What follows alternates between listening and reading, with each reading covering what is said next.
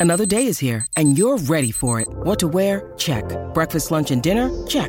Planning for what's next and how to save for it? That's where Bank of America can help.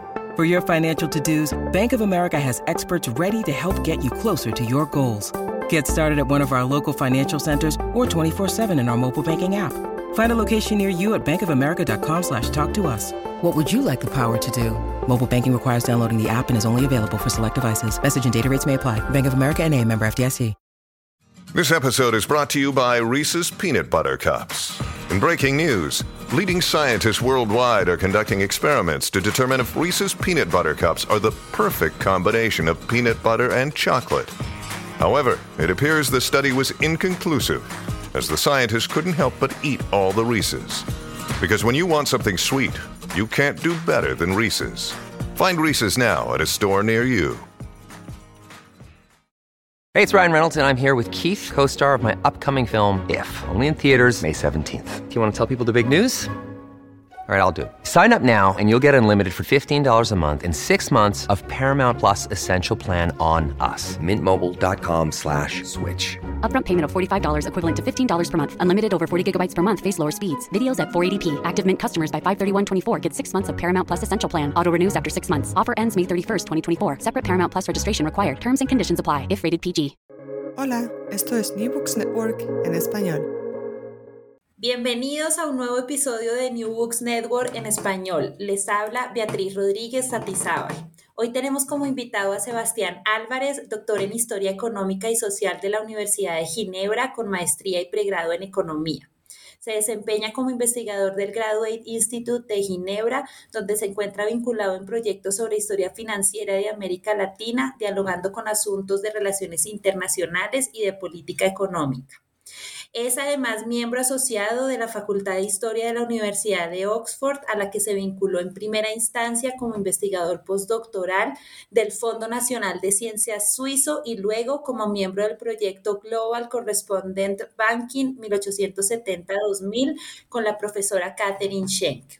Como Carlos Marichal menciona en el prólogo del libro Mexican Banks and Foreign Finance from Internationalization to Financial Crisis 1973-1982, la investigación de Sebastián contribuye a la literatura de historia financiera de América Latina al cuestionar el momento de ingreso a la ola de globalización a través de una revisión del proceso de internacionalización de la banca doméstica mexicana durante la década de 1970. Este libro, cuyo origen es la investigación doctoral de su autor, presenta en ocho capítulos, incluidas introducción y conclusiones, la respuesta a la cuestión sobre el involucramiento de la banca mexicana con el sector financiero externo desde mediados de los años 70 y su dependencia en el capital extranjero que debilitó su capacidad de negociación durante los años de crisis de la deuda. Sebastián, muchas gracias por aceptar nuestra invitación a presentar tu libro, así que lanzo la primera pregunta. ¿Podrías contarnos sobre tu trayectoria y cómo un economista argentino estudiando en Europa llega a investigar sobre banca nacional, globalización financiera y deuda externa? Bueno, antes que nada, hola Beatriz, eh, muchas gracias por la, por la invitación a esta entrevista, que, que me da mucha ilusión y mucho gusto. Em, bueno, déjame que te cuente un poquito entonces mi, mi trayectoria. Yo estudié economía en Córdoba em, y luego hice una maestría también en economía pública en París y para ese entonces eh, ya había decidido hacer un doctorado en historia económica, eh, teniendo una formación em, en historia en los cursos de economía que había tenido bastante pobre. Eh, y por las situaciones de la vida, terminé inscrito en la Universidad de Ginebra eh, dentro de un proyecto eh, sobre crisis financieras durante el siglo XX, un proyecto de Youssef Cassis, que en ese momento se estaba yendo, estaba en, transición desde Ginebra para irse a trabajar al Instituto Europeo, y donde estaba Juan Flores también, que fue eh, luego a la postre uno de mis directores de, tesis junto con Mario Sullivan, que estaba llegando a Ginebra.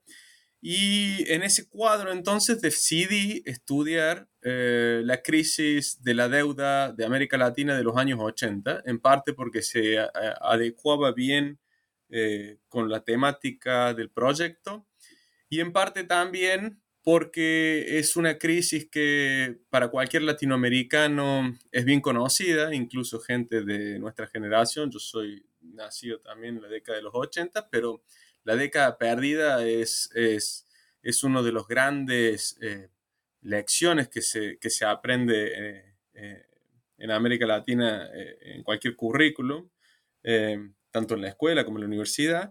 Y es una crisis que con mis conocimientos de historia, finalmente era bastante cercana a, lo que yo conocía y a lo que había estudiado en la facultad. Entonces, em, eh, por esa razón decidí estudiar los 80 y luego México eh, se fue, fue un, fue el resultado de, o sea, elegir el caso de estudio de México eh, se dio en parte porque, bueno, por, una, por un lado es uno de los países que estuvo uno de los países eh, eh, icónicos de esta crisis, porque es el que desató la crisis y fue el que estuvo siempre a la vanguardia de todos los procesos de renegociación, pero por una, una cuestión también más pragmática, es que eh, es, el es el país donde más, que más se había trabajado, o sea, todavía sobre la crisis de los 80 no había y no hay todavía una literatura histórica, si se quiere,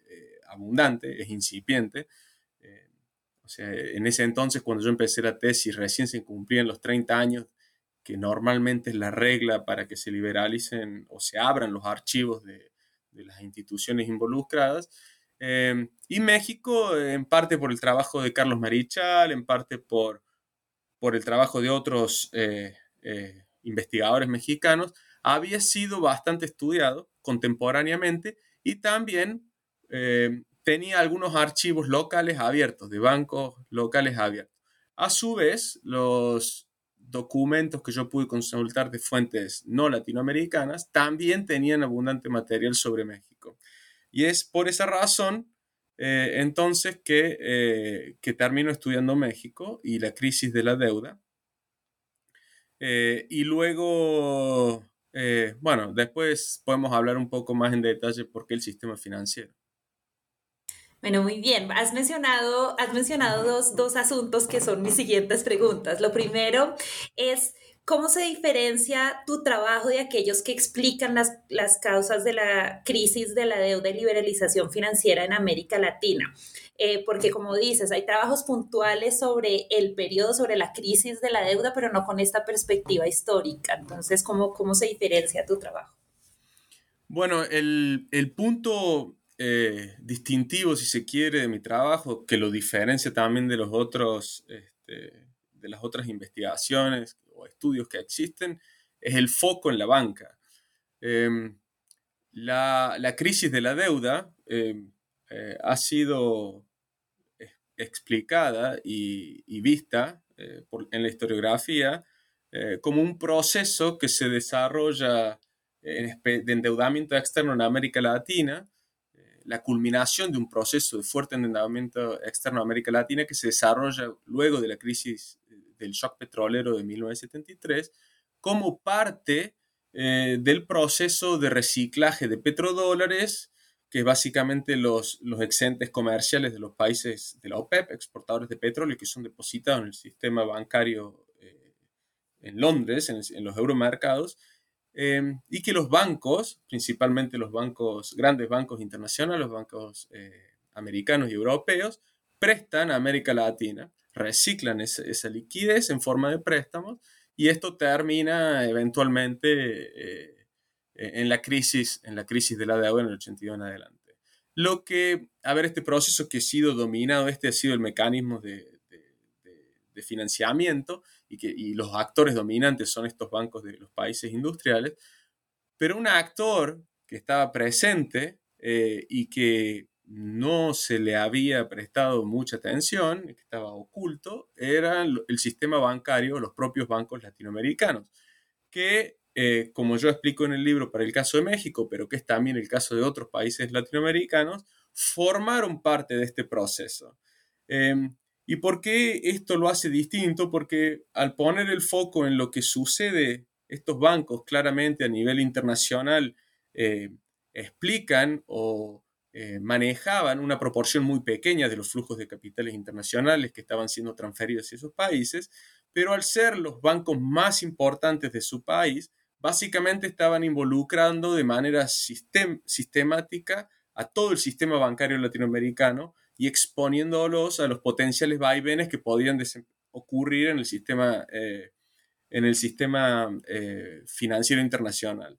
entonces, este proceso y, y esa participación en, este reciclaje de petrodólares se da en América Latina en el marco de un proceso bien conocido de este, liberalización financiera, o sea, donde los países latinoamericanos comienzan a levantar ciertas barreras eh, a, la operación del, y a la entrada del capital financiero en, en, la región y también a las operaciones internacionales de sus actores económicos. Esto, una de las personas que ha sido, que, que estudió esto en su momento, eh, con, con, un ojo diferente al resto de la literatura que existe, es Carlos Díaz Alejandro, que lo, lo ha trabajado para el caso de Chile y, también eh, había observado este proceso de involucramiento de la banca este, latinoamericana eh, en, las finanzas internacionales durante este periodo y los problemas que ello llegó luego a generar durante la crisis de los 80. Eh, muy bien, llegaste al... voy, a, voy, a, regresarme un poco a lo metodológico del libro antes de que entremos ya a hablar sobre los detalles de la banca mexicana. Y es, mencionaste los archivos y yo quisiera que nos contaras un poco más sobre las fuentes que utilizaste para tu investigación y si, has si es posible replicar este ejercicio para otros países de América Latina. Bueno, eh, sí, eh, las... una de mis primeras incursiones en archivo, eh, cuando empecé la, tesis doctoral, eh, el primer instinto fue buscar fuentes latinoamericanas. Eh, como dije al principio, estaba abierto, el país no estaba definido y busqué en Argentina, que es digamos, mi país de origen, no pude encontrar muchos, muchos archivos al respecto. Yo en ese entonces estaba tratando de buscar archivos sobre el proceso de renegociación de deuda, eh, sin haber definido todavía la, la óptica distintiva que finalmente tomé, que fue estudiar el sistema bancario, y no encontré muchos archivos. Terminé eventualmente lo que normalmente sucede con muchos de los eh, investigadores que quieren estudiar América Latina, las finanzas de América Latina en esta época, que es eh, hacerlo a partir de fuentes eh, no latinoamericanas, es decir, fuentes, sobre todo en mi caso, fueron de la Reserva Federal de Nueva York, algo de fuentes del Fondo Monetario Internacional, del Banco de Inglaterra y también del Banco de Pagos Internacionales en Basilea. Pero la fuente eh, más rica, si se quiera, fueron los, los archivos de, de, la Reserva Federal de Nueva York. Eh, y una de las razones por la, por la cual el archivo de la Fed es, es, es rico es porque muchas de las reuniones eh, durante el proceso de renegociación de deuda que tomó lugar del 82 en adelante se realizaron allí, se realizaron este, en el edificio de, de la Fed de Nueva York eh, donde participaban eh, los negociadores latinoamericanos, eh, los banqueros, los internacionales acreedores, que forman parte de los consorcios de renegociación, miembros del FMI y miembros de, de la Fed también. y entonces allí encontré minutas, resúmenes de reuniones, em, donde explicaban lo que se discutía, lo que se negociaba. Y es a partir de estas, de estas minutas que yo eh, identifique eh, eh, la cuestión del sistema bancario. Como dije, no es, no, no, no, es solamente, yo lo estudié para México, porque es para el que más información encontré, pero allí en las, en las reuniones, en las minutas de las reuniones, vi que parte de la deuda que se renegociaba y sobre la cual, en el caso de México, eh, el ministro de Economía y las autoridades, eh, los negociadores mexicanos prestaban mucha atención, era deuda bancaria. Y era una deuda que en la, historiografía no aparecía. Entonces, de ahí eh, al momento de tratar de identificar, ok, hay deuda de los bancos, de los bancos mexicanos que está siendo renegociada, ¿cómo se llegó a esto? ¿Por qué? ¿De qué tipo de deuda hablamos? quiénes son los deudores, este, qué, eh, cuán importante es esta deuda y cómo, cómo surgió esta deuda.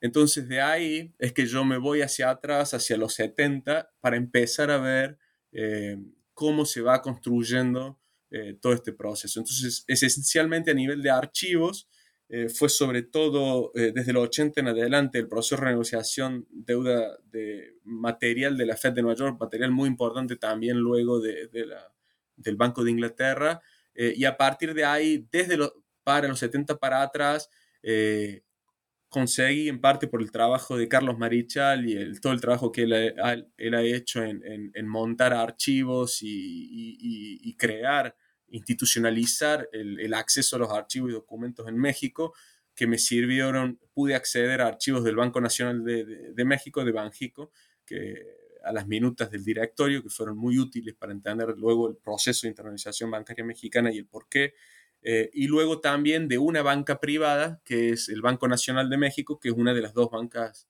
más importantes en ese entonces, que me dio también la visión del banco, ¿no? De, eh, entonces, es, es esa, esa, combinación. Y la importancia de las fuentes latinoamericanas eh, no, no, es para... son, es, hay escasez de archivos, pero es una fuente a considerar porque da una visión diferente. Da, uno a partir de, las fuentes externas puede reconstruir los hechos y darse una idea, pero, pero no termina de agarrar verdaderamente cuál es la óptica. Que eso también es algo que yo, eh, bueno, uno como latinoamericano siempre intenta hacer, eh, contar la historia desde cómo se está viendo de América Latina. Eh, y para eso las fuentes latinoamericanas son, son indispensables se puede, si se puede replicar, creo que me preguntaste eso, si se puede hacer por otros países o no. Sí, sí, sí, sí, sí, sí. Este, eh, sí, este proceso que yo describí y estudié para México pasó eh, en otros países también. Eh, yo ahora actualmente estoy estudiando Brasil. Ah, el, el, acceso a fuentes brasileras es más complicado, no ha sido tan exitoso como, como en el caso de, este, de, de, México, en parte porque, bueno, no hay un Carlos Marichal en Brasil que haya organizado este, los archivos que, que hacen falta, eh, em, pero potencialmente eh, debería haber y podría haber acceso. Eh, en Argentina lo mismo, tal vez no de manera sistemática, pero al igual que en, al igual que en México, para un banco, como por ejemplo el Banco de la Nación Argentina, que fue un banco que estuvo muy implicado en esto, eh, ese archivo existe, ese archivo se podría consultar. Eh, en Colombia, por ejemplo, ahí sí, con involucramiento de Carlos Marichal, hay, hay muy buenas fuentes de archivos eh, del Banco de la República.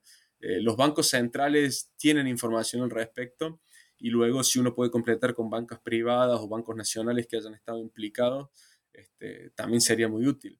Eh, pero bueno, eso requiere, mm, eh, requiere explorar y buscar. Y, pero sí, potencialmente se puede hacer lo mismo para, otros para otros países también.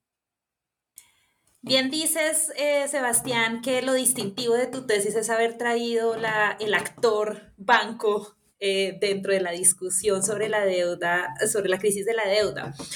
Eh, al yo leer tu libro, em, algo que, que, encontraba en cada uno de los capítulos y que me mantenía la mente abierta a ver qué iba a pasar, era este punto que haces sobre la relación entre la interna internacionalización previa a la deuda externa, eh, la entrada a un la entrada, yo diría, no tardía, como se ha dicho en muchos trabajos de la literatura, sino más bien temprana a la globalización financiera y las posteriores causas, consecuencias y decisiones que se tomaron durante la crisis de la deuda.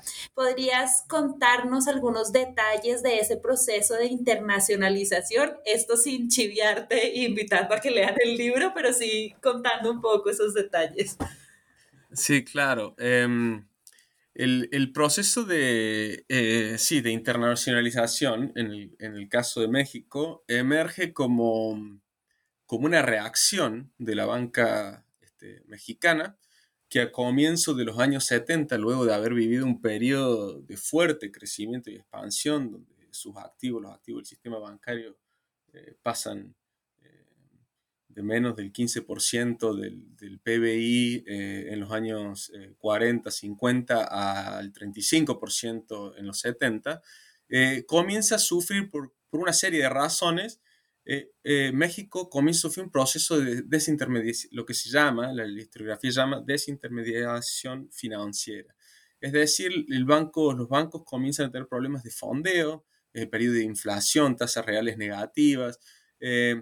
Al mismo momento, si recuerdan que, digo que en el 73 el shock petrolero y se pone en movimiento todo este, este, este, mecanismo de reciclaje de petrodólar, al mismo momento que los bancos extranjeros tienen enorme cantidad de liquidez y están dispuestos a prestarle muy barato al país. Entonces, frente a esa amenaza de la competencia extranjera y esa pérdida de, mercado eh, frente a, los bancos internacionales, los grandes bancos mexicanos ven una salida a sus problemas de fondeo en la internacionalización y deciden abrir agencias y sucursales en Estados Unidos, en, Londres, que era el corazón del euromercado, euromercados para de allí eh, captar fondos y luego poder competir con la banca internacional. Y es en ese proceso, en ese marco, em, que los, sistemas, los, seis grandes bancos mexicanos se internacionalizan. Y se internacionalizan también eh, en un contexto donde eh, toda la banca se está internacionalizando a nivel mundial eh, y en un contexto donde justamente eh, luego de Bretton Woods, de la caída de Bretton Woods, se están levantando muchas barreras de control financiero.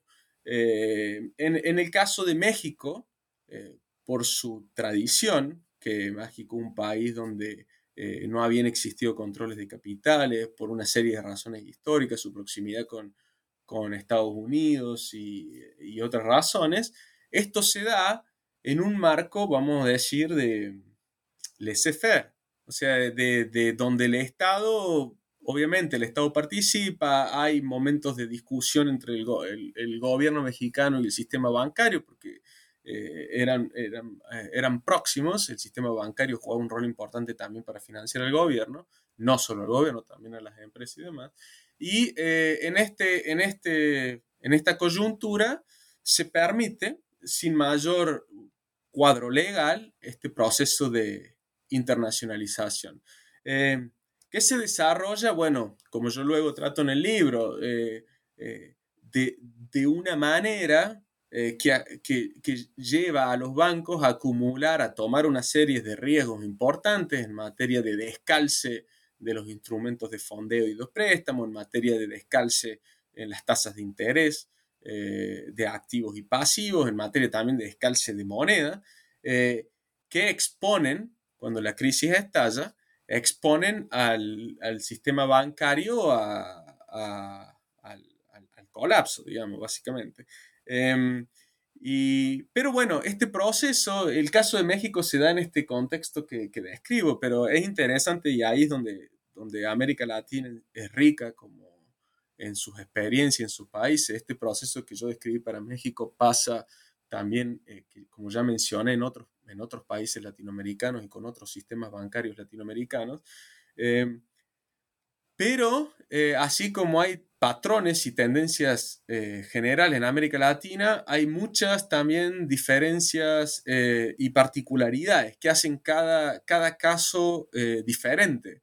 Por ejemplo, Brasil, que es el otro caso que yo estoy estudiando, eh, también eh, vivió el mismo proceso. Y vivió el mismo proceso incluso de una manera, discutible, pero hasta más acentuada, porque involucró a una cantidad mayores de bancos en este proceso eh, y también con niveles de endeudamiento más elevados, o sea, nivel de involucramiento con capital extranjero más elevado que México. Sin embargo, el cuadro institucional en el que se produjo esta internacionalización es radicalmente diferente del de México. ¿Por qué? Porque Brasil, contrariamente a México, tenía una tradición de controles de capitales y, eh, regulatoria muy estricta, eh, y el Estado definía los términos en que eh, los bancos podían endeudarse, y, y entonces el mismo proceso lleva luego a riesgos distintos y a una situación, en el caso de Brasil, diferente al momento de estallar la crisis en cuanto a la exposición de su sistema bancario que la que tuvo México.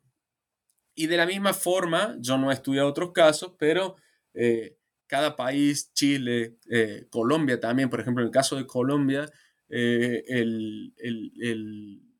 los grandes Colombia es un caso interesante porque no tuvo crisis de deuda en sí, pero tuvo una crisis bancaria muy grande y el Banco Cafetero, el banco, había tres grandes bancos importantes, el Banco Nacional de Colombia, estuvieron eh, fuertemente afectados durante este periodo y estos bancos, por ejemplo, estaban muy involucrados también en, las finanzas internacionales, pero no siguiendo un patrón diferente, no tanto como los bancos brasileños y mexicanos desde Londres pero principalmente de Estados Unidos, sino desde Panamá.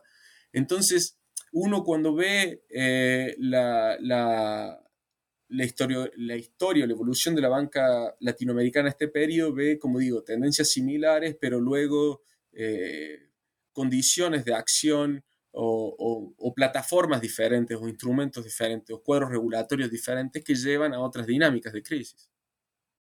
When you need mealtime inspiration, it's worth shopping Kroger, where you'll find over 30,000 mouthwatering choices that excite your inner foodie. And no matter what tasty choice you make, you'll enjoy our everyday low prices, plus extra ways to save, like digital coupons worth over $600 each week. You can also save up to $1 off per gallon at the pump with fuel points. More savings and more inspiring flavors make shopping Kroger worth it every time. Kroger, fresh for everyone. Fuel restrictions apply.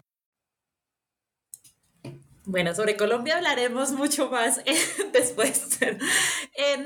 nosotros los historiadores económicos y empresariales tenemos esta consigna de que la perspectiva histórica e, es muy importante para entender el desarrollo económico y empresarial de nuestros países, sobre todo de nuestra región, eh, y que además podría dar luces para políticas públicas. En el caso de México, que es el caso que estudias, ¿Qué aprendió el gobierno sobre el sector financiero? ¿Qué medidas se tomaron durante la crisis de la deuda y en algún momento sí consideraron esta internacionalización de la banca?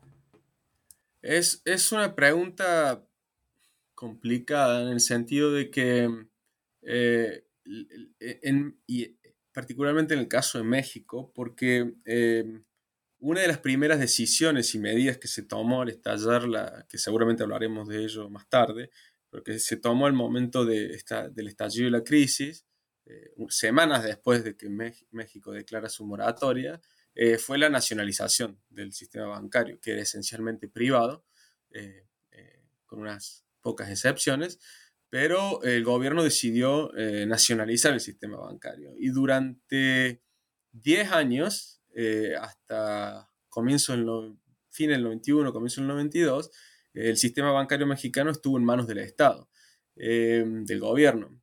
Y luego empieza un proceso de privatización eh, en los 90.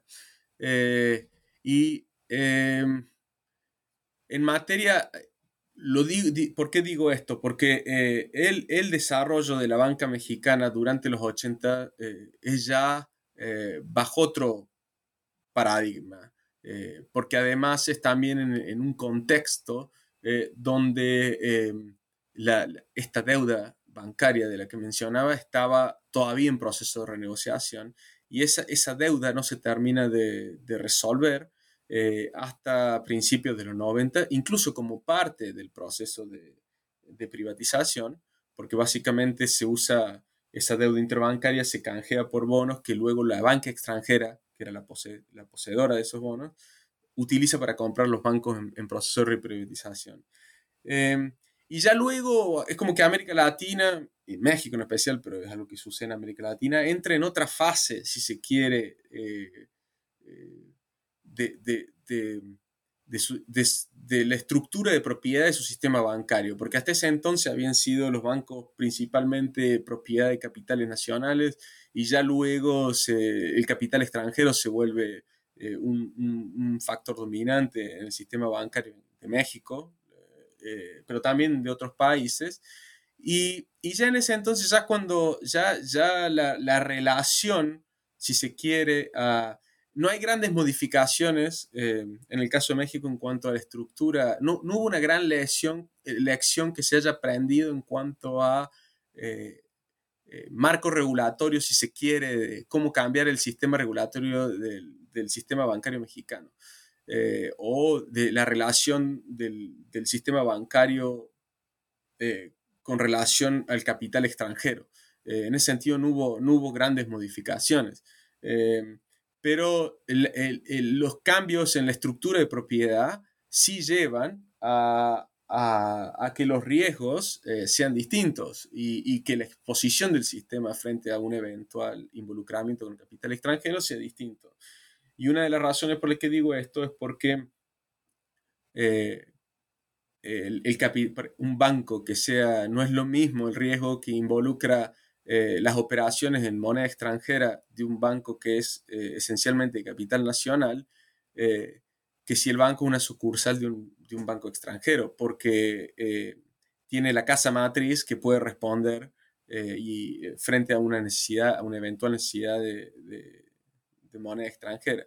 Y entonces en ese sentido es, es como difícil saber qué tipo de elección. Lo que sí se ve es que eh, en el caso de México hubo una nueva crisis importante con el tequila en el 94, eh, pero de ahí en adelante, incluso ya extendiendo a Argentina luego de la crisis del, del, 2001 en Argentina en adelante y ya trayéndolo más a la crisis de, del 2008, uno no ve que los, los sistemas bancarios latinoamericanos hayan sido eh, afectados por, eh, por, por, la crisis financiera internacional del 2008, 2009, eh, eh, o que haya habido grandes quiebras bancarios, grandes problemas vinculados a, ello. En parte me parece que es porque el, el, el, sistema bancario se mantuvo ajeno a, al tipo de negocios, menos integrado a los, a, los, a, la, finanza, a los vaivenes también de las finanzas internacionales, pero no, no me da la sensación que sea eh, el resultado de un cambio de... no hay que olvidarse que todo esto es un periodo también de acentuación de las políticas de liberalización financiera en América Latina, entonces no es el resultado de eh, políticas eh, de control de capital, con algunas excepciones, en Argentina, por ejemplo, durante los Kirchner y demás, sino más bien el resultado de cómo se dieron los negocios bancarios. Este, eh, incluso luego del 2008 y 2009, eh, uno de los, el Banco Mundial estaba estudiando qué, sucede con la, la, internacionalización bancaria y los movimientos entre países de flujo, los flujos de fondos. Y lo que uno observa es que ha habido un, un, lo que el Banco Mundial observa es que ha habido una eh, un corte en el flujo de fondos de países desarrollados hacia países en desarrollo, que ha sido suplantado en parte eh, por eh, flujos crecientes, internacionalización creciente sur, south, south, ¿no? dentro del sur, entre países en desarrollo. poco un proceso, empieza un proceso similar al que se vivió en los 70 con países brasileños abriendo agencias en, en África, en algunos países de, en desarrollo de otras partes del mundo. Em, pero bueno, es un proceso incipiente. Eh, has tocado un punto que me trae a mi siguiente pregunta y es, este, este proceso de internacionalización y manejo, y manejo de crisis eh, que ocurrió en México y que encuentras tú en tu libro, ¿Cómo, cómo, cómo se replica en otras regiones diferentes de América Latina? ¿Qué semejanzas y diferencias encuentras tú con otras regiones? Bueno, em, a ver, voy a tratar de responder eh, eh, en, dos partes. Eh, y, por un lado, este proceso que comenté de internacionalización de la banca eh, latinoamericana que se desarrolla en los 70, que es parte, como también mencioné, de una tendencia internacional más general, no es exclusiva a, los países eh, de desarrollo, en desarrollo de América Latina. Sucede también en, en otras regiones del mundo en desarrollo. Eh, sucede cuando uno ve eh, las, eh, la presencia de bancos extranjeros en Londres o en Estados Unidos, uno encuentra también que hay países, este, sobre todo de Asia, del sudeste asiático, algunos del, Oriente Medio, que también llegan a Londres, llegan a Estados Unidos y comienzan a involucrarse en operaciones internacionales la parte de desarrollo de, Europa del Este en menor medida porque era todavía bajo el sistema este, eh, de la Unión Soviética, entonces estaban menos integrados. Em, no obstante, eh, eso, es, eso es un aspecto que todavía no se ha estudiado. Todavía no se ha visto, eh, este, no se ha estudiado este proceso. Por ejemplo, países como Corea del Sur, que tuvieron un gran desarrollo, también tuvieron un proceso de internacionalización de su banca y sería un caso interesante para comparar con, América Latina, con algunos países de América Latina, eh, porque lo que uno sí puede ver es que dentro del mundo en desarrollo, eh, América Latina aparecía en ese entonces, o sea, uno de los, de los actores de mayor fuerza en el mundo del desarrollo. Por esa razón es que eh, es una región que había estado creciendo a tasas importantes, con actores muy importantes a nivel eh, económico como México, Brasil, Argentina, em, que fueron, fue la región que más recibió eh, fondos y dentro de este proceso y con bancos que también incluso a nivel internacional eh, dentro de lo del mundo en desarrollo eran de los más grandes. Entonces, esta era una época también donde el tamaño del banco y, eh, es un factor importante eh, para permitir este proceso de, internalización. El tamaño en, materia de volumen de negocios, activos y cantidad de empleados, eh, cantidad de, sucursales y agencias. Y, en, esa, en, ese sentido, América Latina sí se distingue tal vez un poco más eh, de, otros, de otras regiones del mundo en desarrollo. Eh, el otro punto que quería, eh, que quería tocar respecto a esto, para que me perdí, era porque me dijiste... El, el otro aspecto donde sí conecta con em, lo que sucede en otras regiones del mundo, es cuando, por ejemplo, uno ve eh, las crisis eh, de los países emergentes eh, de los años 90. O sea, como, como conocemos bien, los, los años 90 estuvieron em, marcados por crisis importantes, crisis financieras importantes, primero en México, el tequila, pero también las, las crisis de los países asiáticos, de los tigres asiáticos en el 97 y luego Rusia Argentina de nuevo. Em, y estas crisis, un aspecto distintivo que tuvieron estas crisis, em, fue eh, la vinculación que había entre los problemas que tenían los sistemas bancarios, los problemas de la balanza de pago y depreciación de monedas y algunos problemas de deuda. Esta, esta misma interacción que surgió como algo eh, en su época eh, distintivo, digamos, dentro de, la, de la literatura en economía y demás de los 97, ya, ya estaba operando en, en los 80.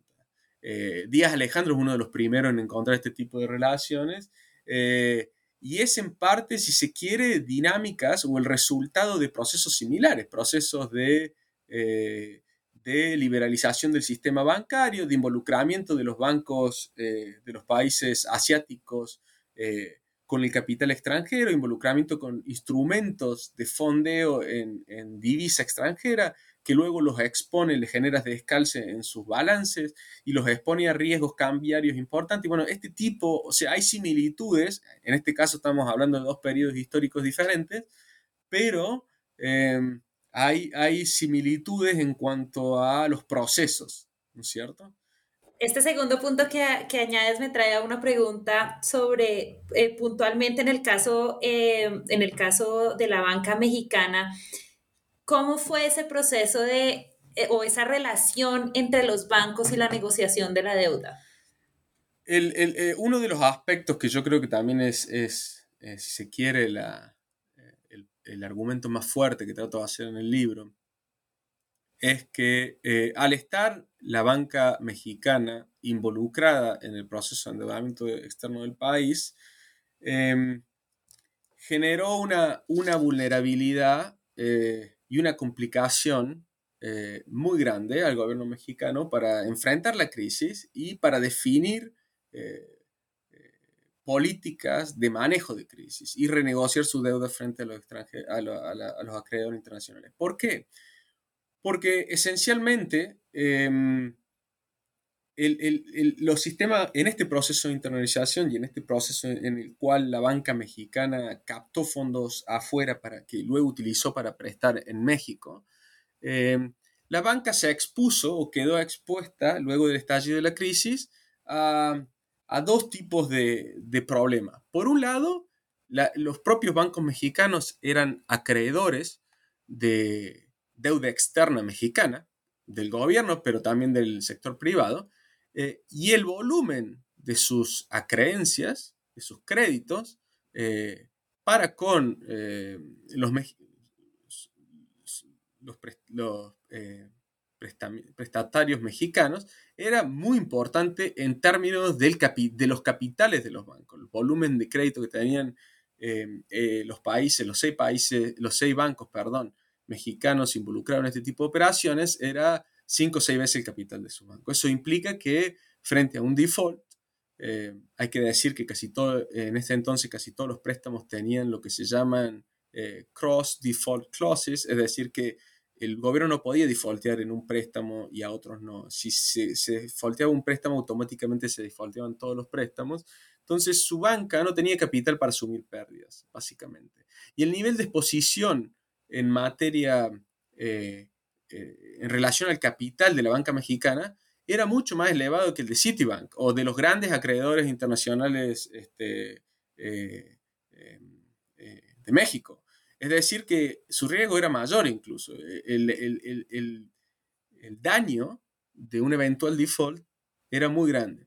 Por un lado, eso por el lado del activo, pero a su vez tenían también, se les generaron problemas por el lado de los pasivos, es decir, los bancos mexicanos para poder fondear estos préstamos se habían endeudado eh, no a partir de depositantes eh, en Londres, en Estados Unidos, sino tomando préstamos a muy corto plazo en los mercados interbancarios, muy corto plazo eh, son tres meses, seis, pero en periodo de crisis son overnight, o sea, del día a la noche, el, el 80-90% de sus fondos provenían de esta fuente, que es una fuente que eh, es muy inestable, es muy volátil. Eso fue uno de los grandes problemas de, eh, y uno de, los grandes elementos desestabilizadores de la crisis del 2008 y 2009.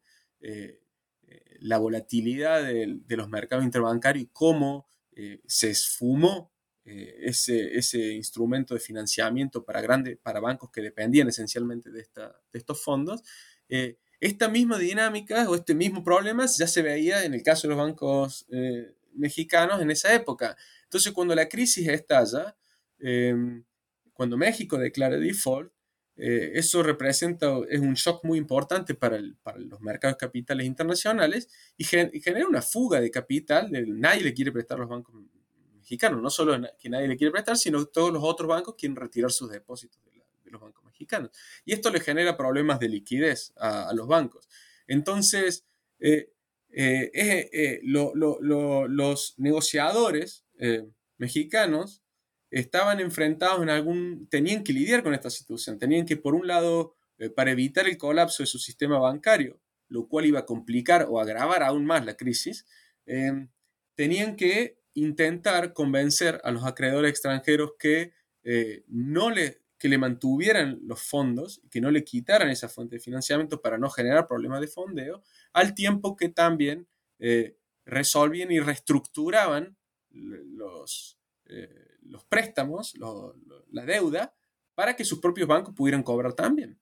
Eh, entonces, este es en este sentido básicamente que uno de los argumentos que yo hago es que la situación de los bancos eh, realmente debilitó de manera significativa la posición negociadora de los bancos, porque, eh, del gobierno mexicano, porque eh, la, banca internacional lo que dijo, ok, bueno, nosotros les mantenemos las cuotas, nuestras, nuestras cuentas corrientes interbancarias con los bancos de ustedes, pero con algunas condiciones, ¿no? Y, es en ese sentido que, que, que la, la, situación bancaria se vuelve muy relevante también para entender el por qué México eh, tomó también una actitud tan condescendiente durante el proceso de renegociación, porque eso es otra de las grandes características de, eh, de la década perdida, es que finalmente, em, eh, no solamente México, pero muchos otros países, a pesar de lo ineficaz de los de los planes de ajuste, no solamente los planes de ajuste, sino de la, de la política de renegociación de deuda, porque todos los dos años, cada dos años ya no funcionaba más y se tenía que reestructurar todo de, nuevo. ¿Por qué a pesar de todas estas em, eh, pruebas de, de, de, falla del mecanismo, igual ningún país dejó de pagar su deuda, ningún país hizo default unilateral? Look, Bumble knows you're exhausted by dating. All the must not take yourself too seriously and 6-1 since that matters. And what do I even say other than hey? well, that's why they're introducing an all new Bumble with exciting features to make compatibility easier, starting the chat better, and dating safer. They've changed, so you don't have to. Download the new Bumble now. Muy bien. Eh, vamos a ir cerrando, pero entonces te voy a hacer unas preguntas de respuesta corta. como, como autor, uno, siempre hay un capítulo preferido. ¿Cuál es el capítulo que los autores deben leer, perdón, que los lectores deben leerse sí o sí? Em, tengo que decir, el, a mí, la parte que para mí, eh, a mí me gusta más, eh, que yo creo que sí, yo creo que hay que leer sí o sí introducción y conclusión. Y no es esto porque es algo que algo típicamente se hace y que no me gusta decir porque para mí siempre hay que leer la totalidad del libro, eh, pero eh, el cuerpo del libro en sí em, eh, puede resultar tal vez demasiado técnico o muy específico. yo la, parte de la conclusión me parece importante porque toca y hace eh, un vínculo con un aspecto que el libro no estudia en sí directamente, eh, pero para el cual el libro tiene eh, implicaciones muy importantes, que es la nacionalización de la banca en México. Como ya mencioné antes, el 1 de septiembre del 82, el gobierno de México decide nacionalizar el sistema bancario y, y este es un hecho, un hito que al día de la fecha eh, es de eh, importancia mayor en México, porque eh, incluso porque, porque, el porque se lo presenta y se lo ve como los excesos de un gobierno de izquierda que avanzó contra el, el, sistema de propiedad privada y el, capital privado y demás, y, y, marcó un antes y un después, como acabo de decir, en, en, la historia de la banca mexicana. ¿Por qué? Porque de un sistema altamente concentrado en propiedad de capital privado se pasa a un sistema eh, de propiedad estatal y luego ya internacional, o sea, de propiedad de capital extranjero. Entonces, un hecho mayor. Y lo que el libro trata de demostrar es que más allá de las cuestiones de, índole ideológico, político, que sin duda tuvieron eh, un rol para jugar en, en, esta decisión, había también cuestiones de, de índole financiera y económica eh, detrás, detrás de la decisión. Y a mí me parece que eso es una, es una implicancia muy, muy importante del libro, eh, que es algo que no creo que me vaya a preguntar, pero que estaba en tu lista de preguntas y por eso querría, querría decir unas palabras también, que es qué me falta estudiar. Y yo creo que el, el, punto que falta estudiar... esa, esa, iba a ser mi próxima pregunta. El punto que falta estudiar, por eso hago el vínculo también, es la nacionalización. Eh, yo creo que eh, eh, hay muchas cosas que todavía eh, no se entienden bien o no se saben bien de la nacionalización. por ejemplo, el hecho de que, de que el gobierno no, no nacionalizó los bancos, los seis grandes bancos que estaban implicados y, expuestos a la crisis, nacionalizó todo el sistema bancario. Este, ¿Por qué?